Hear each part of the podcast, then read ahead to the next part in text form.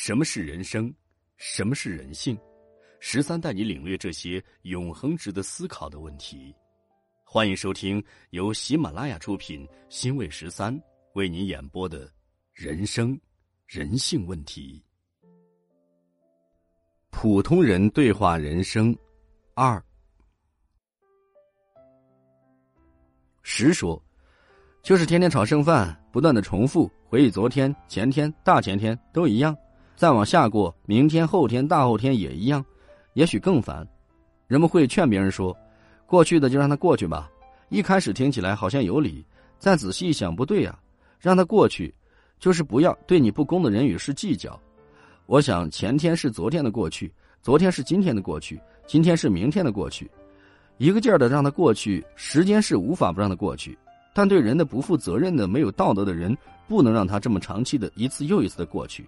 如果这样，就等于袒护、包容错误，帮助他、助长他推卸责任。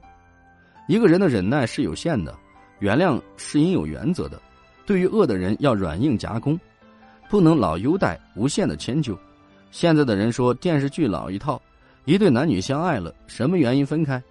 男人和别的女人好了，原来的女人还等着他。女人太依赖男人的那一点点信任和感情了，不习惯做自己的主人。把握自己的命运，不过男人女人都有双重性，有少部分女人很粗鲁也野蛮，但同时神经兮兮的；而男人有粗暴的，但同时也很细心。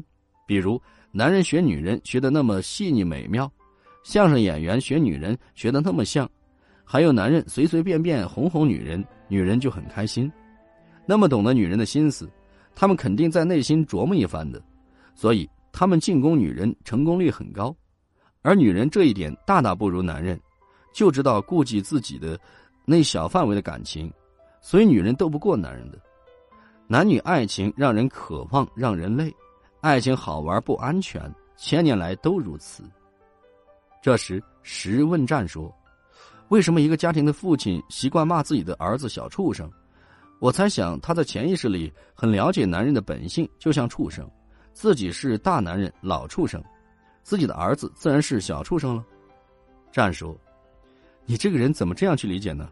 男孩调皮吗？有一种野性。”实说：“不是，说不通。要问问骂的人，或向专家咨询，就知道真相了。”战又说：“说到风流男女都一样的，有一个男的风流，就有一个女的风流，不是一样的。凡是人都喜欢那点事儿，这是必不可少的快乐与乐趣啊。”实说。在生活工作中，周围的女人进入男人的视线，使他们眼球放大，然后想入非非到付出行动。比如，学校的少女和年轻女士经常会受到性侵犯和性骚扰。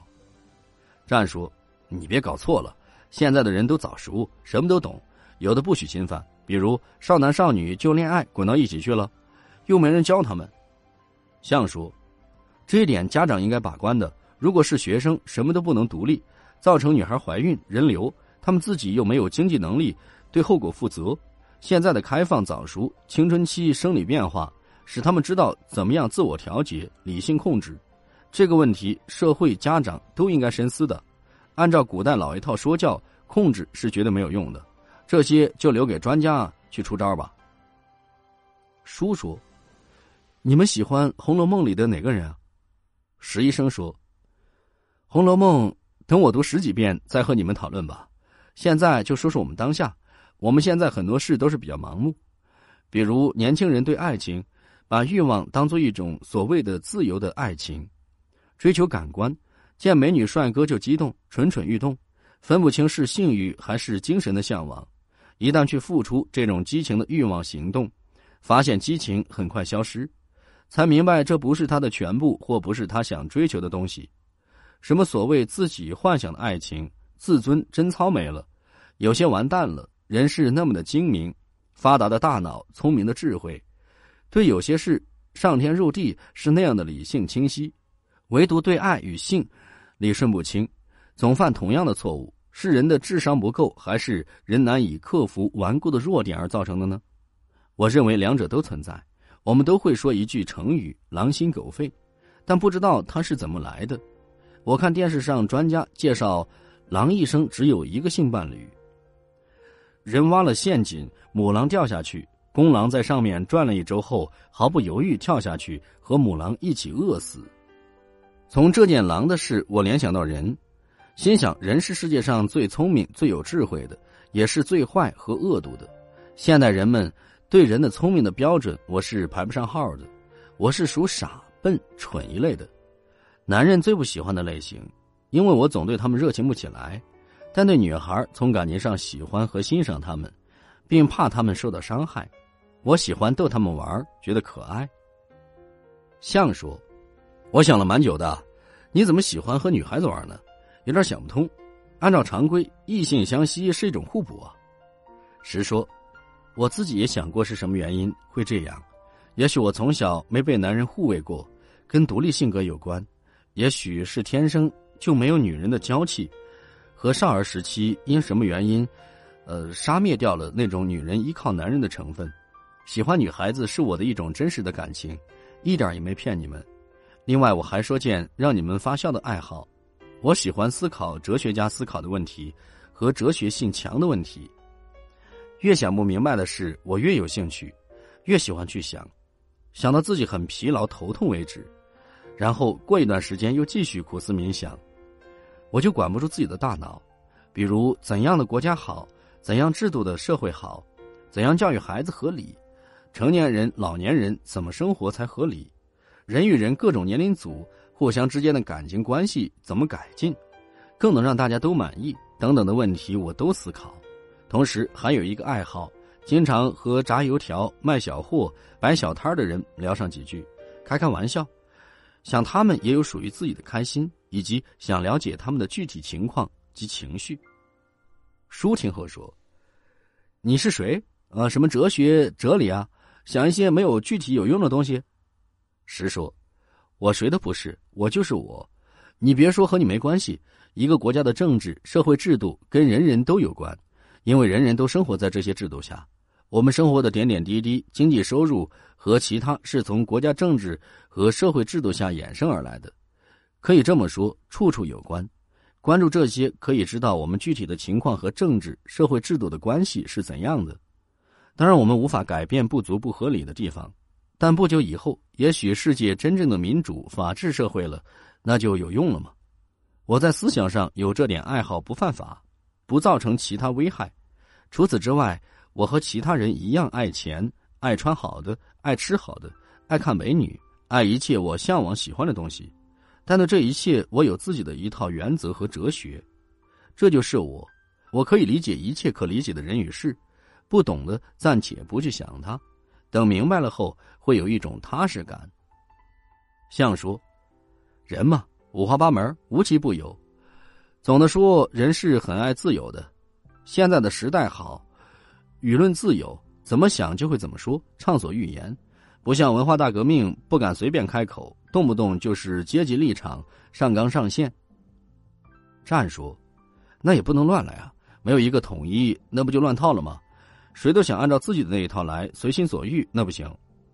相说，不会的，我也喜欢规范、安分和安静，对社会秩序我很遵守的，公共财务和秩序我做的很好的，文明待人待事。比如，不能半夜或中午放大音响，影响到隔壁邻居的休息啊。实说，我认为一个顾及周围人感受、和守成规、不扰乱社会的人，同时又是一个爱自己、爱自由的人，这样的主次分明，不失为一个可爱的人。我喜欢去思考真实的历史，但和超前革新，我认为并不矛盾。同时，我对各种环境适应能力比较强。但跟陌生人交往，周旋能力又显得很差。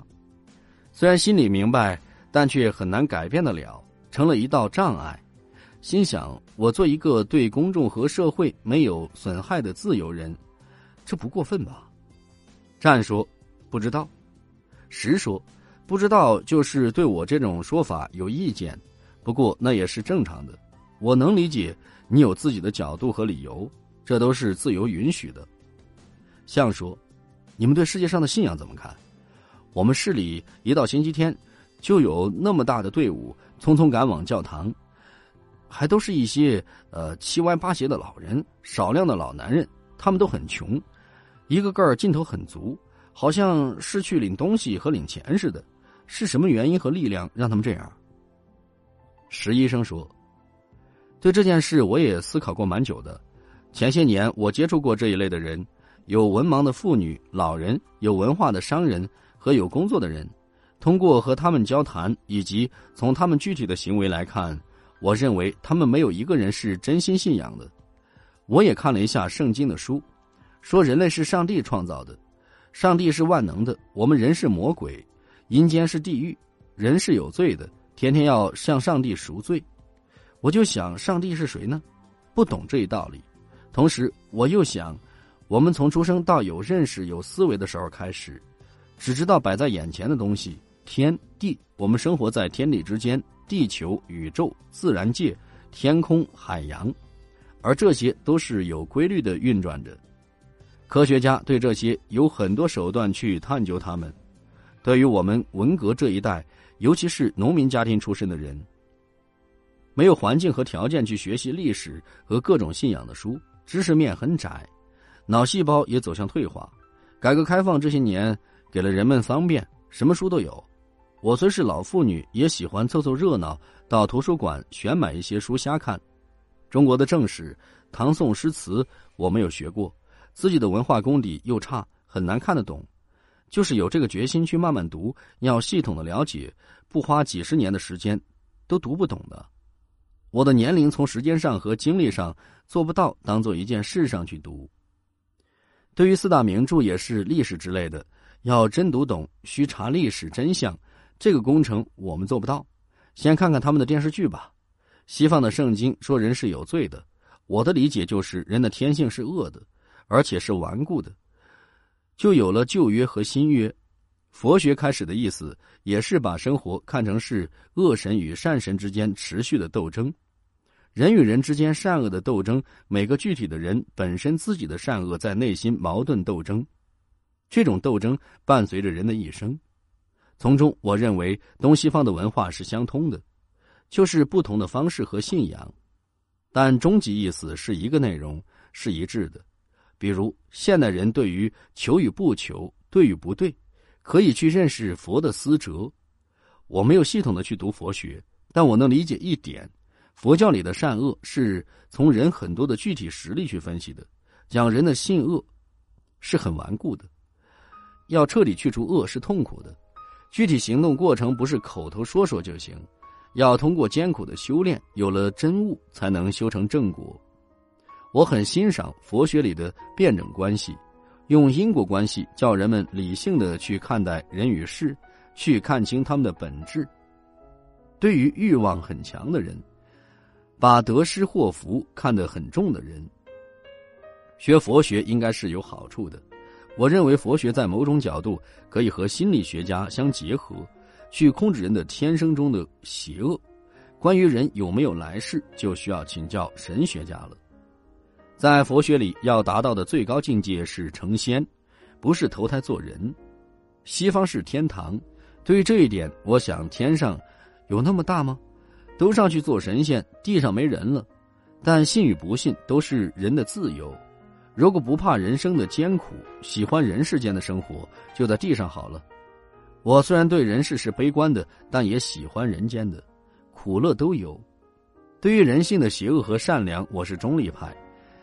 但还是偏向于人性邪恶论，下辈子要不要再投胎做人还没想好，也许也没有这个选择的自由。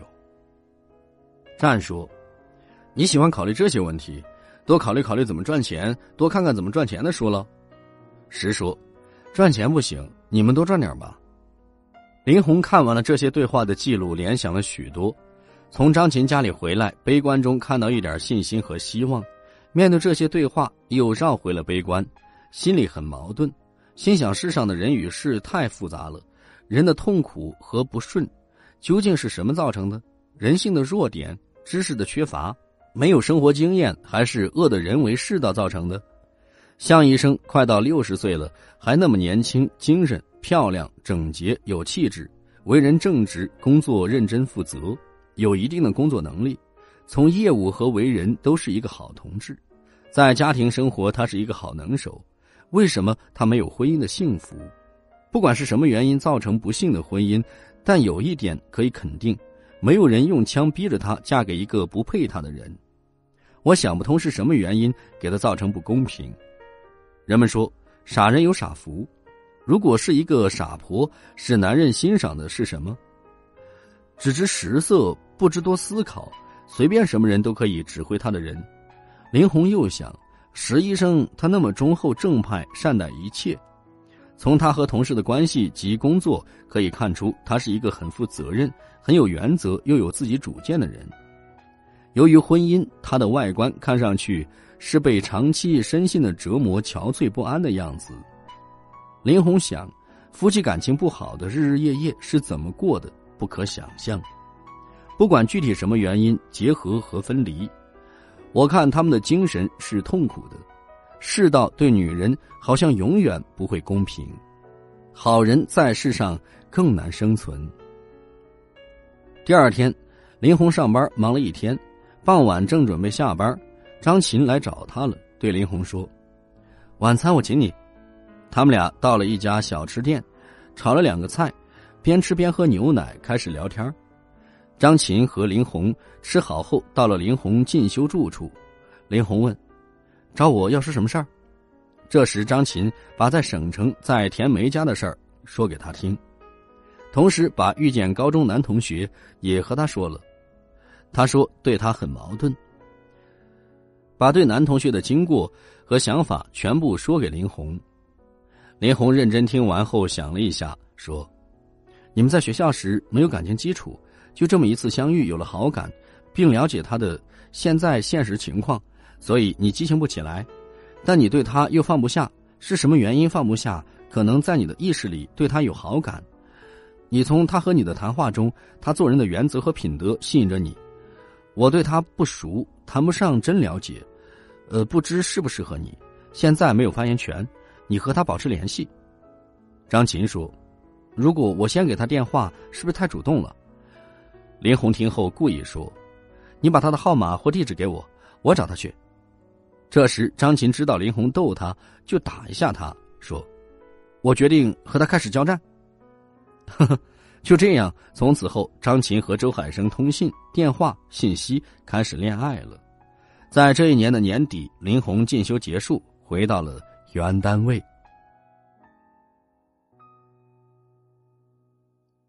感谢您的收听，《人生与人性》下集更精彩。